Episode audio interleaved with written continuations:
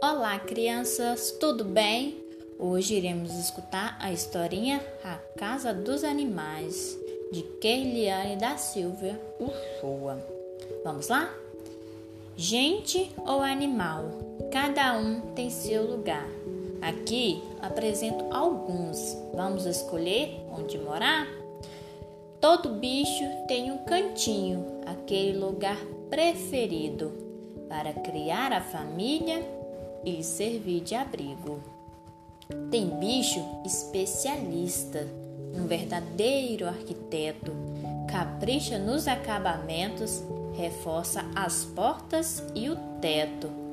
As abelhas são exemplos de capricho e delicadeza. Tem a casa mais bela de toda a natureza. Outra casa admirável é do senhor passarinho.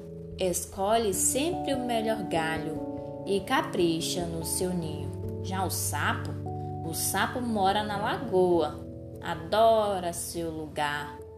Lá ele é muito feliz, alegre a coachar. Um dilema vive o caracol todo dia aqui e acolá, pois carrega a casa nas costas, não tem lugar fixo para morar.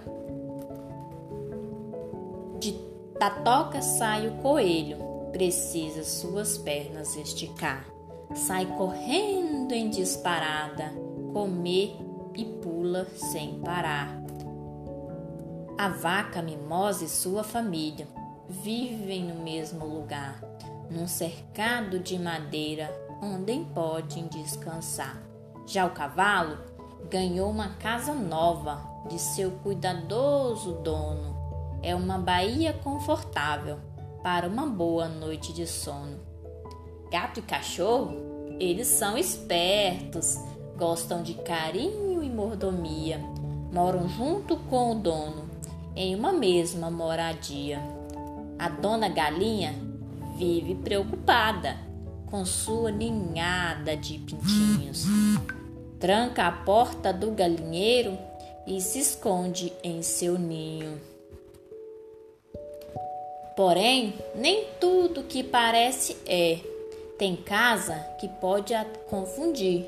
Naquele profundo buraco mora cobra, tatu ou jabuti? Cada bichinho faz o que pode para ter o seu próprio lar, um cantinho para chamar de seu, onde possa descansar. O zoológico, zoológico não é coisa de animais. Serve apenas para proteger aqueles que já foram caçados. A verdadeira casa é na natureza, onde vivem livres e são amados. É isso, criança. Espero que tenha gostado. Até a próxima. Tchau!